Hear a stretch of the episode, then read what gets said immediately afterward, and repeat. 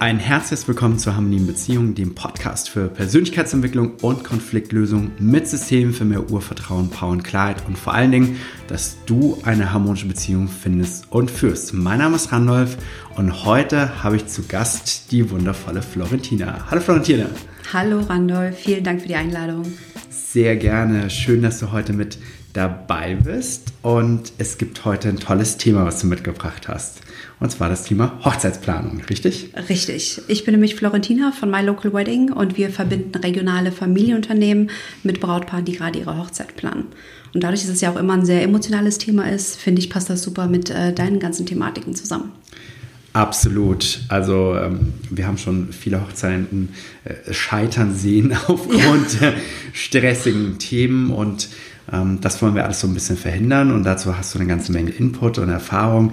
Aber zuallererst interessiert mich natürlich auch, wie bist du denn dahin gekommen, ja. dich um Hochzeitsthemen zu kümmern wie diese heute? Ja, ähm, lustigerweise bin ich in meiner Familie immer als die bekannt gewesen, die Hochzeiten so ein bisschen belächelt hat. Ich bin ja aus dem Kosovo und wir sind fünf Kinder. Meine Mutter hat zum Beispiel sieben Schwestern, zwei Brüder, alle haben vier oder fünf Kinder. Also bei uns gibt es immer ganz viele Hochzeiten, auch sehr groß. Die fangen so bei 200, 300 an, also bei Gästen. Und da war irgendwann so für mich die Frage, es macht zwar Spaß und es ist immer schön, als auch Gast immer da zu sein, aber warum ist das immer so extrem stressig für das Brautpaar? Warum kann es nicht schön sein?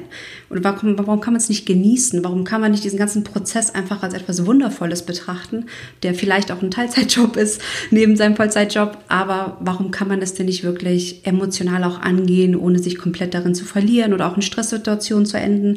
Und da habe ich mich einfach gefragt, was kann ich tun, um nicht vielleicht nur für die Region etwas Wertvolles ähm, zu gestalten, was jetzt bei uns zum Beispiel die regionalen Familienunternehmen sind, sondern auch für das Brautpaar, was können wir ihnen mitgeben, um den Prozess einfach angenehmer zu gestalten. Und ähm, falls du jetzt nochmal deine Dienstleistung genauer beschreibst, mhm. wer verbindet sich mit wem, was, was passiert da genau? Was? Genau, also auf unserer Plattform können äh, Brautpaare sozusagen nach Dienstleistern suchen, ob das jetzt eine Location ist, ein Fotograf, Catering, ähm, alles drum und dran. Wir haben insgesamt fast 25 Kategorien. Wir sind jetzt auch schon in fünf Städten in Deutschland vertreten und dort können sie nach ihren äh, Dienstleistern suchen, auch ohne sich anzumelden. Also wir wollten diese Hürde nicht direkt, dass wir direkt schon nach Daten fragen, bevor es losgeht. Das soll ja wirklich Spaß machen. Man soll den Dienstleister dahinter kennenlernen. Wir stellen sie zum Beispiel immer nur mit dem Vornamen vor, nicht direkt mit ihrem Firmennamen, weil es uns wirklich um die Beziehung zwischen den Parteien geht. Und die können Sie eben äh, da kennenlernen. Wir haben Interviews auf dem Blog äh, veröffentlicht über unsere Dienstleister. Da erfahren Sie auch mal ein bisschen mehr private Sachen über sie. Und das ist wirklich ganz, ganz schön. Es kommt auch sehr gut an. Und ähm, auf der Plattform wird zum Beispiel einfach ein Erstgespräch angefragt und der Rest passiert dann wirklich offline. Also wir sind dann gar nicht so involviert, außer in diesem ersten Kennenlernschritt. Das heißt, wenn ich mir jetzt mal, wie war die Welt, bevor es eure Plattform gab und wie hat sich die Welt dahin entwickelt jetzt mit eurer Plattform? Wie ja. war das vorher? Was haben die Brautpaare vorher gemacht? Also vorher, und das ist teilweise immer noch so, ist das ganz oft so, dass wenn man selber auf Hochzeiten ist, man erlebt direkt den Musiker, man erlebt die Location und man entscheidet sich oft für die, die man schon kennt, weil man selber auch Gast auf einer Hochzeit war, die schön war. Das heißt, es ist oft irgendwie durch eigenes Erlebnis, aber auch Empfehlung von, äh, ich sag mal, Kollegen, Freunden, Bekannten. Also es ist sehr viel Mundpropaganda. Mhm. Ist natürlich immer noch so, aber durch unsere Plattform hat man jetzt die Möglichkeit, auch auf Dienstleister zu stoßen, die man vielleicht nicht sofort entdeckt hätte. Und unser Anreiz liegt schon darin zu sagen, bevor du vielleicht zu Blume 2000 gehst, empfehlen wir vielleicht äh, Brigitte von nebenan, die das mit ihrer Tochter zusammen macht. Und das ist da, wohinter wir stehen. Alles klar, ja. Äh, sehr gut nachvollziehbar, dass man es früher vielleicht gar nicht richtig wusste oder wer wo überhaupt irgendetwas macht und genau. jeder jetzt einfach so eine, so eine, so eine blumige Vielfalt aufgemacht ja. hat sozusagen. Richtig. Und jeder hat ja auch einen eigenen Stil. Also nur weil ich Gast bei einer Hochzeit meiner Freunde bin, heißt es ja nicht unbedingt, dass mir derselbe Florist genauso gut gefällt. Es kann zwar vielleicht sehr stimmig für einen sein, aber für den einen selber muss man da vielleicht doch noch mal ein bisschen graben und gucken, was gibt es denn für uns und für unseren individuellen schönen Tag. Ja, Super schön. Okay. okay. Gut, dann gibt es mal so ein, so, so, ein paar Fragen bezüglich ähm, so dieses ganze Hochzeitsgeschehen. Und ähm, ich glaube, die Familie hat auch immer sehr viele Erwartungen, so wie so eine Hochzeit abzulaufen ja. hat. Meine Mutter sagt ja auch immer aus Spaß, äh, Hochzeit ist für die Familie, nicht für dich. ja. Und ähm, was kann ich denn jetzt tun? Jetzt bin ich so in dieser Phase und ich entschließe mich jetzt zu heiraten und Jetzt geht es ja natürlich daran, das zu kommunizieren. Wie kann ich mich von diesen ganzen Erwartungen lösen und dafür sorgen, einfach, dass das für mich als Brautpaar oder für uns als Brautpaar gut läuft? Ja, da sind wir tatsächlich jetzt auch gerade dabei, unseren Brautpaaren einfach das Gefühl und auch die Sicherheit mitzugeben, dass es okay ist, sich mal rauszunehmen.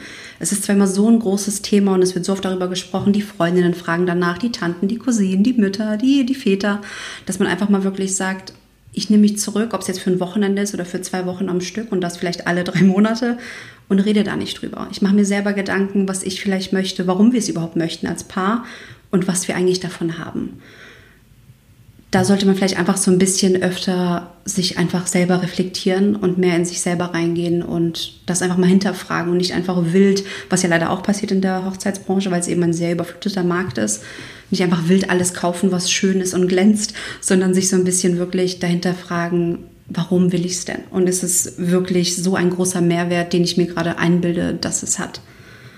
Hm. Und das so als ersten Schritt. Und wie kann ich mich davon, davon befreien, dann, wenn dann tatsächlich die Mutter und der Vater und der Bruder und die Schwestern, die kommen jetzt alle und sagen, ja, aber so soll eine Hochzeit ablaufen, ohne dass ich die jetzt so groß verletze. Gibt es eine Idee? Das ist tatsächlich, ähm, ohne sie groß zu verletzen, fast schon nicht möglich. äh, je nachdem, was man natürlich für eine Beziehung zu seinen Eltern mhm. hat. Ich muss sagen, äh, bei uns ist es zum Beispiel sehr, sehr intensiv. Hochzeiten da hat jeder direkt das Gefühl, eine Meinung dazu äußern zu dürfen. Mhm. Da ist es natürlich auch wirklich schwer, ähm, ja, vielleicht so ein bisschen auf die Bremse zu treten mhm. und vielleicht die, Leben, äh, die Menschen in seinem Leben einfach mal auch daran zu erinnern, dass halt der Tag für einen selber auch sehr wichtig ist.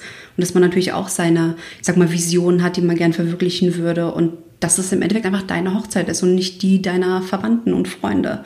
Und dass man sie einfach daran erinnert, dass zwar Meinungen immer sehr gerne gehört werden und auch natürlich gerne gehört werden, weil man eben die Leute auch liebt, aber man trotzdem sich bewusst machen sollte, dass es nicht die Entscheidung der Familie ist, sondern die eigene.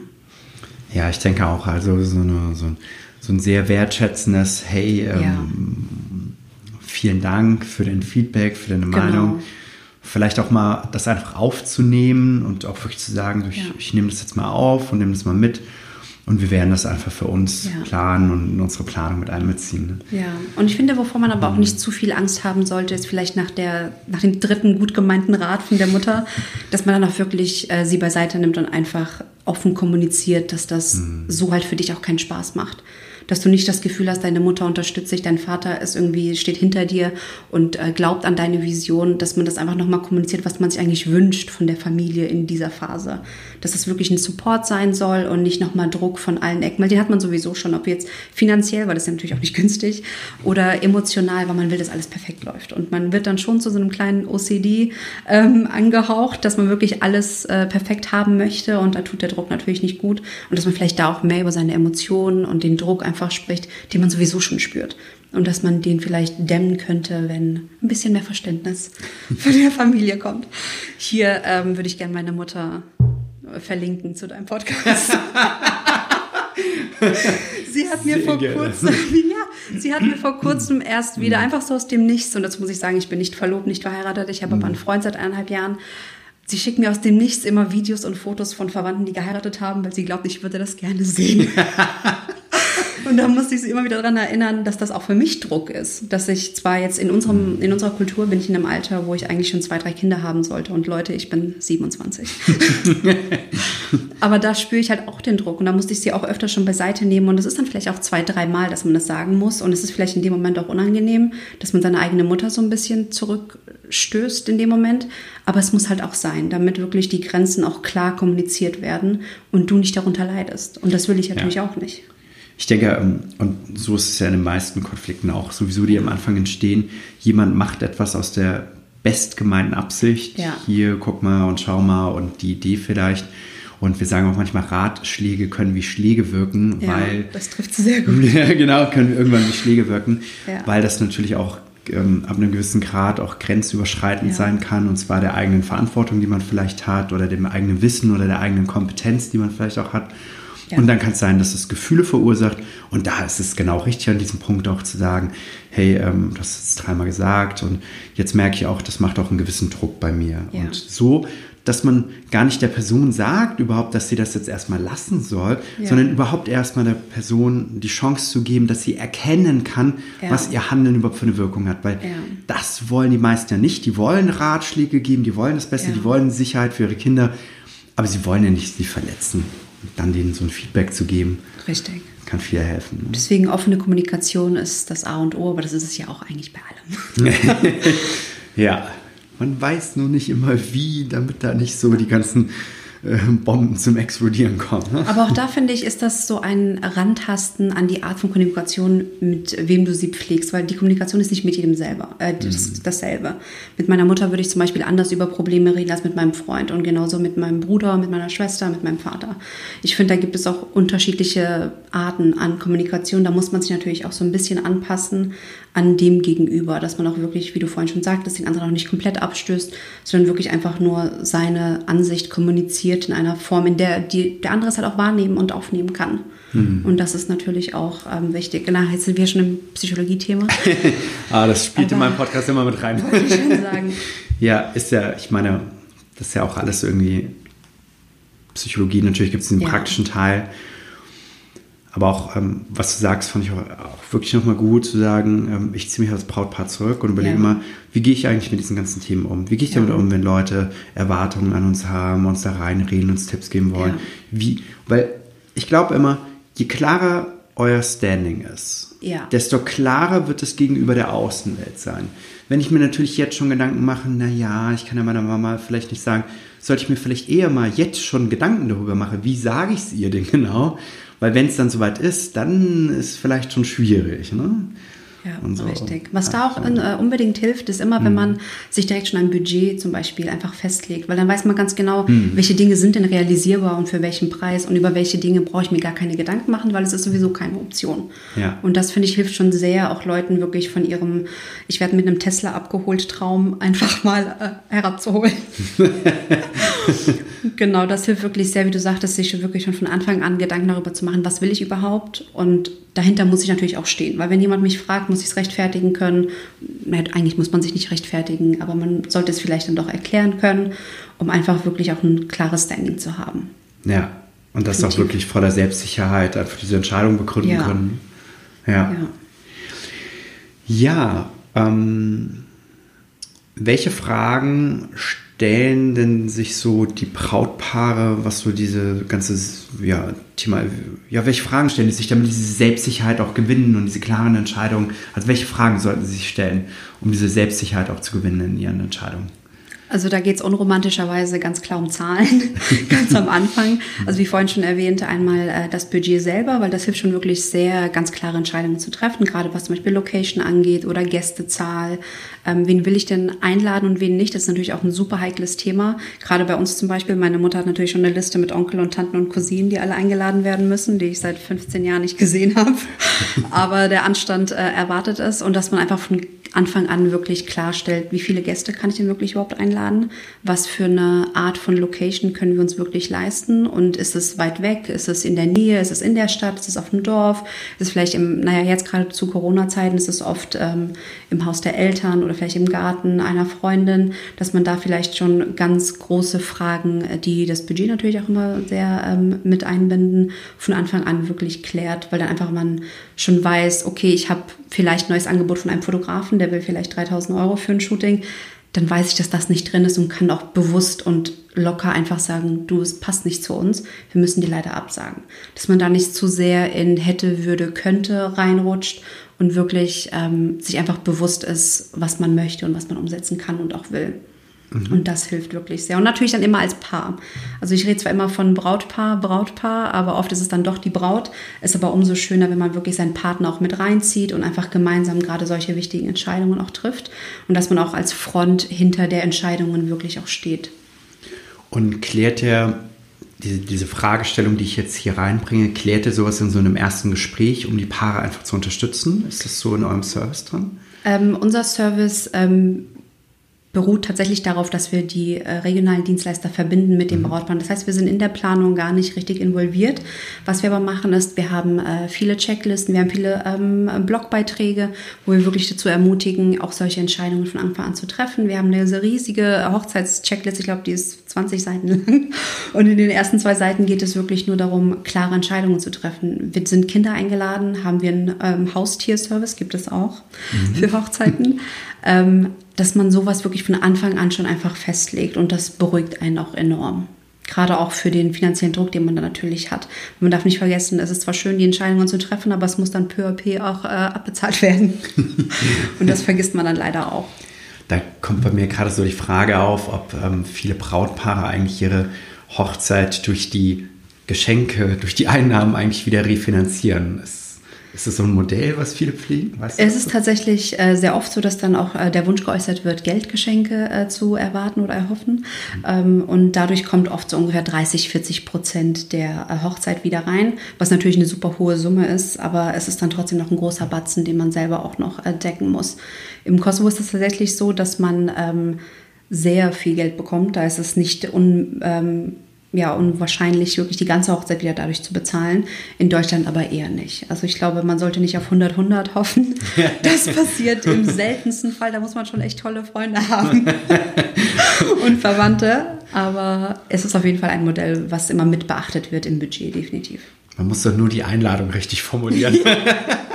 und die Erwartungshaltung ja. der Einladung. Du, ich habe das mal auf, ich glaube, das war Instagram, da habe ich gesehen, dass ein Brautpaar von ihren Gästen jeweils 500 Euro Gastgeschenk erwartet. Und da haben auch, glaube ich, 80 Prozent abgesagt. Das passiert natürlich auch. Dann weißt du aber wenigstens, wie groß der Rahmen ist und dass die Hochzeit ja. auch finanziert ist. Und dann ist das direkt wieder finanziert. Pro Kopf 500 Euro, da hast du nicht nur das Catering mit drin, ich sag's dir. Gut, also ähm, so über den Preispunkt solltet ihr euch auf jeden Fall Gedanken machen. Ja, und es entspannt wirklich sehr. Ich meine, wir alle haben irgendwo wahrscheinlich in unserem Leben schon mal Existenz oder finanzielle Ängste gehabt. Und das kann einfach sehr viel ruinieren. Ob es jetzt der Spaß an der Planung ist, aber auch die Harmonie in der Beziehung selber. Es ist einfach ein großer Druck, den man sich jetzt mit der Vorfreude auf das gemeinsame Leben nicht unbedingt auch noch mit einheizen muss. Und dann ist es schön, wenn man sich wirklich rechtzeitig darüber Gedanken macht. Ja, ja, absolut. Mhm. Wie wichtig ist das Thema Self-Care, dass die Paare auf sich achten in dieser stressigen Phase und wie sollten sie das vielleicht am besten tun? Mein Gott, ich kann es nicht oft genug sagen. Nehmt euch da raus. Ähm, ihr seid immer noch ein Individuum. Ich finde, das vergisst man leider auch, gerade wenn man äh, so in dieser Hochzeitsblase ist, dass man nicht nur noch das Paar ist, sondern man ist auch immer noch ich selber. Das darf man auf gar keinen Fall vergessen. Wir haben dazu auch tatsächlich eine äh, kleine Checkliste mit Dingen, die man zusammen als Paar machen kann, aber auch ähm, alleine. Zum Beispiel ähm, vielleicht ein Spa-Tag nur für sich. Eigentlich ist man es so gewohnt, das immer mit seinen Mädels zu machen oder mit seinen Jungs, aber es ist auch mal schön, sowas nur für sich alleine zu machen. Oder abends einen Film zu gucken, wenn der Partner vielleicht nicht im Haus ist. Oder vielleicht auch einfach mal joggen gehen. Das kann ja auch was physisch Aktives sein, dass man da wirklich ähm, auf sich achtet und auf sich auch vielleicht mal Dinge nimmt, die man sich sonst nicht so gegönnt hat dass man einfach wieder in dieser stressigen Phase versucht, seinen Körper wieder auf, ich sag mal, den Nullpunkt so ein bisschen zu bringen von der ganzen ja. Aufregung und ähm, Spaß hat und wirklich auch entspannt durch diese Phase gehen kann. Und gerade wenn du sagst entspannt, ähm, gibt es ja auch das Gegenteil, dass oftmals viele Leute sehr gestresst durch diese Phase ja. durchgehen. Was kann ich denn alles praktisch tun? Jetzt hast du gesagt, äh, Spa-Tag oder sich mal mhm. zurücknehmen, aber jetzt mal auch so wirklich von dieser, von dieser ganzen planerischen Seite, weil dieser Hochzeitstag rückt natürlich irgendwie näher und ja. ich muss irgendwas tun. Also, was kann ich am besten tun? Jetzt mal so, ich sag mal so, die, die Traumhochzeit, das Optimale aus deiner Sicht heraus, was kann eine Braut oder ein Brautpaar tun, damit es einfach optimal bis dahin läuft? Was ich auch immer sehr empfehle, ist wirklich klare Zeiten festzulegen, wann du mit deinen Dienstleistern kommunizierst, damit du eben nicht eine SMS abends um elf bekommst. Ich finde, sowas kann auch nochmal den Alltag und deine vielleicht tägliche Ruhe auch auseinanderbringen wenn du in ähm, eigentlich Ruhephasen wirklich gestört wirst von sowas und dich das aus der äh, Bahn so ein bisschen wirft, wenn eine schlechte Nachricht abends um 12 kommt, dann weißt du auf jeden Fall, dass du nicht mehr schläfst. Und das wollen wir nicht. Also ich kann nur äh, dazu ermutigen, auch zum Beispiel zu sagen, am Wochenende kommuniziere ich nicht über meine Hochzeit. Das mache ich vielleicht nur von Montag bis Freitag, von, ich sag mal, 16 Uhr bis 18 Uhr, weil wir haben ja alle auch noch einen Job. Darf man ja auch nicht vergessen, ist ja auch noch ein Vollzeitthema. Und wir haben Beziehungen, die wir pflegen möchten. Und dass man das vielleicht einfach klar reguliert, wann ich mich mit diesem Thema befasse. Und desto früher man damit loslegt, desto eher ist das natürlich machbar. Ist vielleicht nicht ganz so realistisch, wenn man drei Monate vor der Hochzeit eine Location findet und jetzt heiraten will. Ähm, aber vielleicht einfach wirklich klare Zeitpunkte festzulegen, wann ich mich oder wir uns als Paar mit dem Thema auch befassen und ähm, wann wir welche Entscheidungen treffen.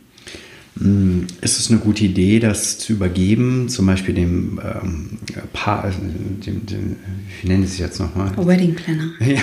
dem Hochzeitsplaner. Ja, aber, ja, aber genau, der, der Wedding Planner, das wäre jetzt schon so die professionelle Variante, der mhm. natürlich das gegen bezahlt macht, aber oftmals gibt es ja so den besten Freund, die beste Freundin, die das so alles organisieren. Ja. Äh, ich habe immer von nicht so schönen Geschichten gehört, dass genau diese Person alles macht, weil das ist ja. nämlich die Katastrophe und der ist, die Person ist wahrscheinlich geschädigt danach als davor. Aber ich meine so, dass diese Person, der, mir fällt der Name nicht an, Traut, Trauzeuge. Danke. Genau, der Trauzeuge oder die Trauzeugin, ja. Dann diese ganze Organisationsplanung mit den Dienstleistern so übernimmt. Das ist das ist immer äh, ein Teil davon, aber es ist mhm. selten wirklich so, dass man alles abgibt, weil mhm. auch der beste Freund, auch der eigene Partner nicht ganz genau weiß, was du dir vorstellst. Okay. Es ist immer schwer, finde ich, die eigene Vision auf jemand anderes zu übertragen und ihm vollkommen zu vertrauen. Ich meine, das geht ja schon bei Mitarbeitern nicht. Wie willst du das bei äh, Freunden machen, die du nicht mal bezahlst? Deswegen finde ich das wirklich immer sehr, sehr schwer, wirklich alles zu übergeben. Aber es gibt immer so kleine Aspekte, die man gerne übergeben kann, gerade wenn es zum Beispiel um Gästelisten geht. Wenn einer genauso gut weiß wie du, wenn du gerne gerne da hättest, dann wahrscheinlich dein Partner und deine beste Freundin. Ich finde, solche Dinge kann man gerne übergeben oder vielleicht ähm, die Termine machen zum äh, Brautmoden-Termin, äh, dass man die einfach festlegt, Friseurtermine machen, dass man vielleicht so kleine Dinge einfach abgibt, weil es dann doch erledigt werden muss und man vielleicht nicht ähm, selber diejenige am Apparat sein will.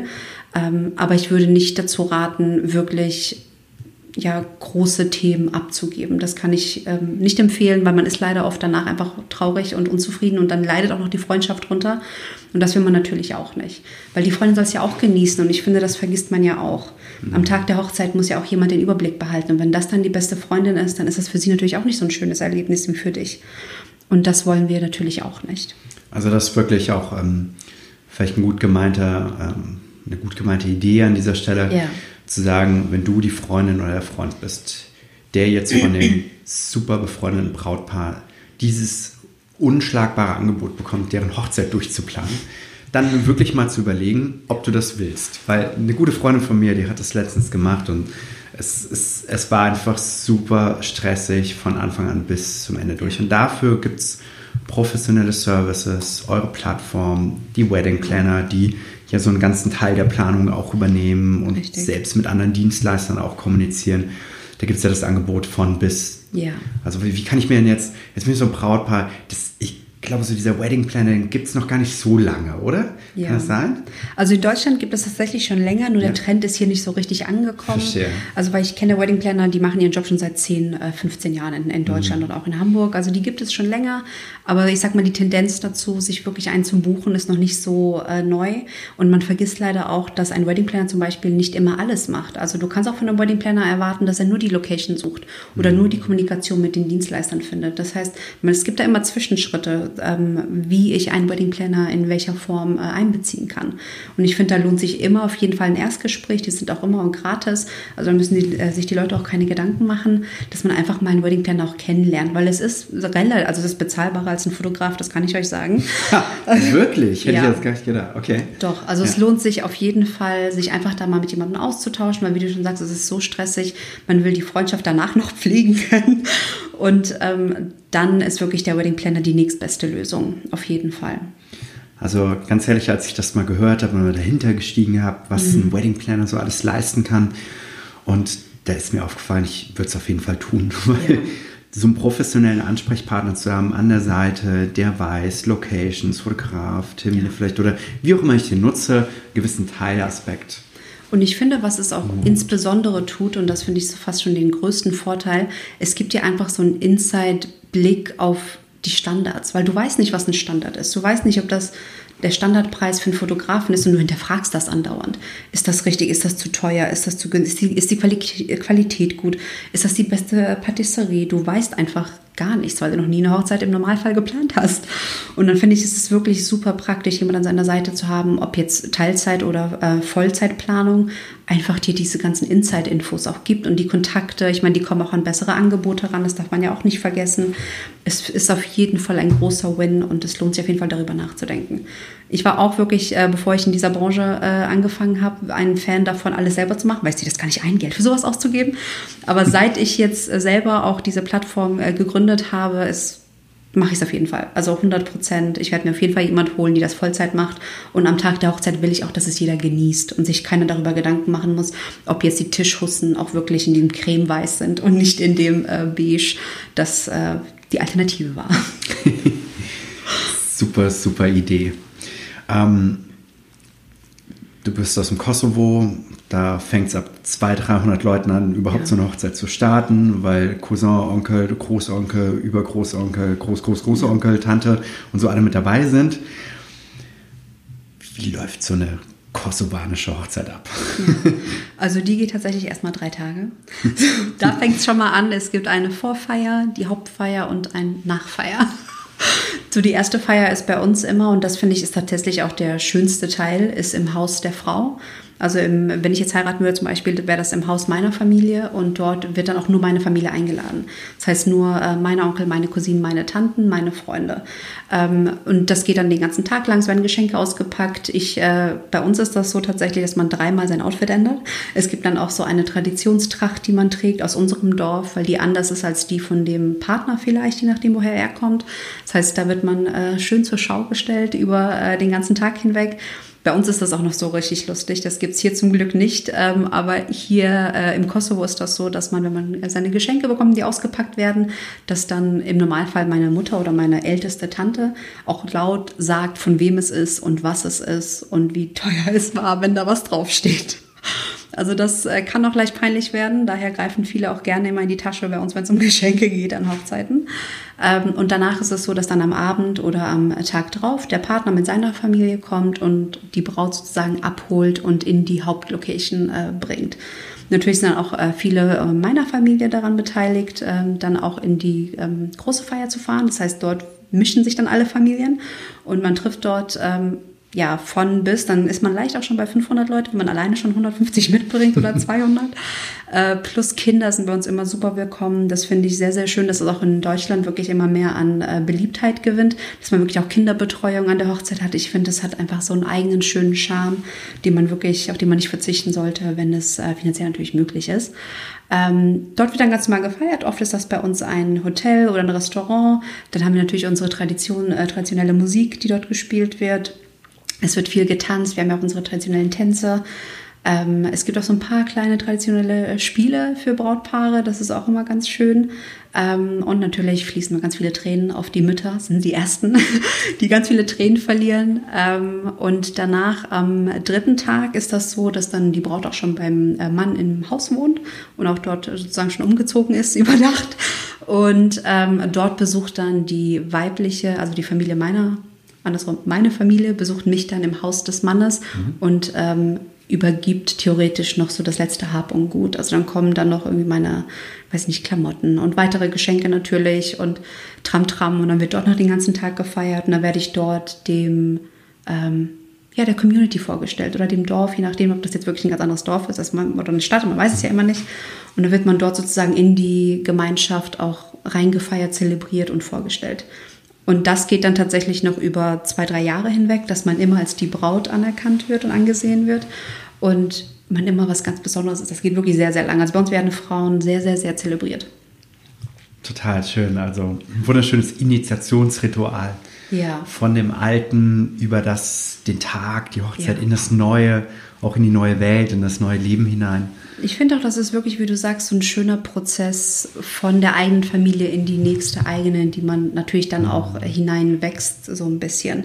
Man wird auch, ich finde es wirklich super, super schön, dann, wenn man auch wirklich die Option hat, alle seine äh, Familie kennenzulernen und die ganzen Verwandten. Man wird auch jedem persönlich vorgestellt. Ich finde das wirklich sehr, sehr schön. Weil sonst hat man die Möglichkeit, und in unserer Familie sind das immer sehr, sehr große Familien. Mein Freund ist jetzt zum Beispiel deutsch, bei ihm wird es nicht so kompliziert. Ähm, es ist einfach super schön, wenn man da so einen kleinen Überblick über alle bekommt und ähm, die auch sofort wissen, wer man ist. ja. ja. Wie kann das Brautpaar in dieser Phase dafür sorgen, eine Einheit zu bleiben? Während der Hochzeitsplanung mhm. jetzt konkret, genau. Ähm, ich kann es wirklich nicht oft genug sagen. Ich, ich sehe das so oft auch ähm, in den ähm, Brautpaaren, mit denen wir manchmal kommunizieren, dass einfach zwischen dem Paar oft nicht rechtzeitig festgestellt wird, was sie sich eigentlich erhoffen.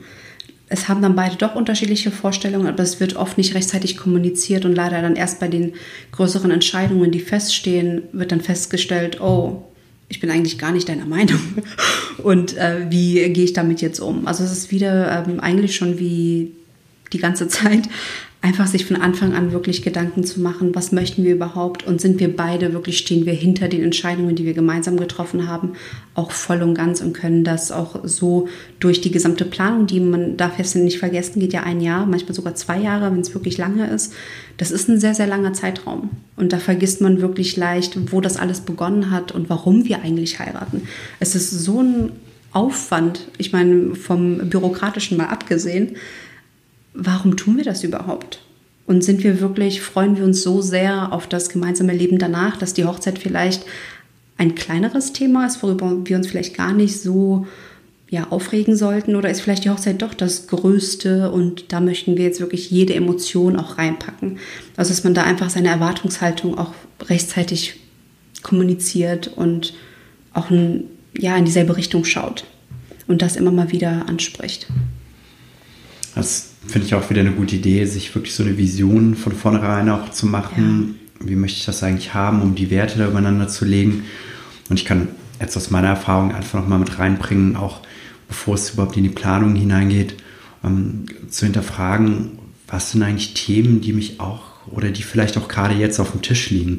Konflikte, Verletzungen, so etwas, ja. weil da kommen wir natürlich wieder die Frage, warum mache ich das eigentlich? Warum heirate ich das jetzt? Ja. Ähm, heirate ich, weil wir Kinder wollen? Heirate ich, weil wir Kinder bekommen haben? Heirate ich, weil es die Gesellschaft von mir verlangt? Warum heirate ich eigentlich? Was, was ist der Grund? Und ich denke, das Schönste ist zu heiraten, um eine Einheit zu werden und nicht ähm, Themen zu überdecken, die vielleicht irgendwie von mir erwartet werden. Und ja. da kommen wir auch mit ins Spiel, zu sagen, wenn es da Konflikte gibt und Themen gibt und Verletzungen gibt, auch aus der Vergangenheit, aus der Vergangenheit. Ich kann wirklich sagen, jedes Paar zerbricht früher oder später in stressigen Phasen, weil wenn ja. alles gut ist, super. Ich bin im Urlaub, toll. Ja. Ich genieße, wir haben Geld, ähm, toll. Corona ist nicht gerade da, gefährdet unsere Existenz, toll. Wir, wir machen unser Leben, wir sind irgendwie so eingebunden in dieses ganze Ding. Ja.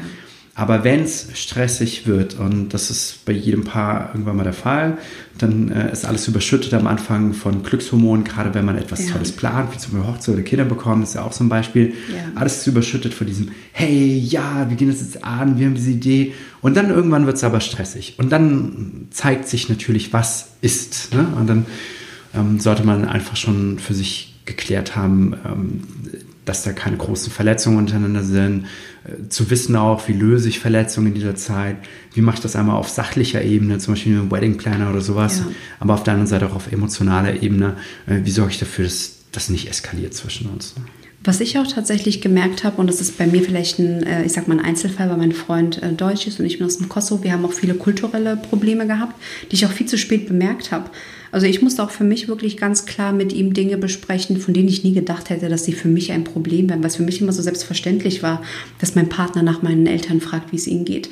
Aber das hat Lukas zum Beispiel ganz lange nicht gemacht, bis ich gemerkt habe, es stört mich so sehr, dass er nicht an dem Wohlergehen meiner Familie interessiert ist, bis ich das endlich mal kommuniziert habe. Und seitdem macht er das immer. Und ich finde, das hat nicht mal was mit Hochzeiten zu tun. Ich, in dieser Phase, dadurch, wie du sagtest, in Stresssituationen neigt ja auch alles dazu, wirklich zu explodieren so ein bisschen.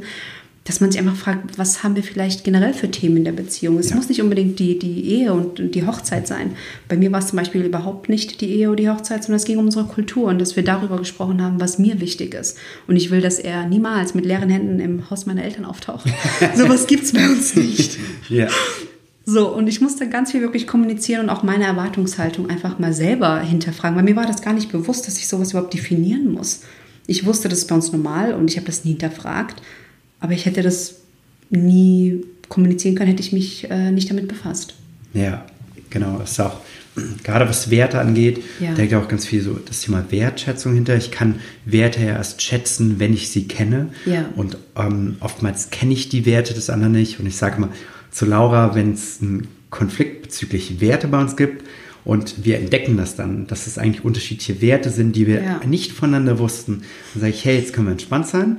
Wir sind noch keine zehn Jahre verheiratet.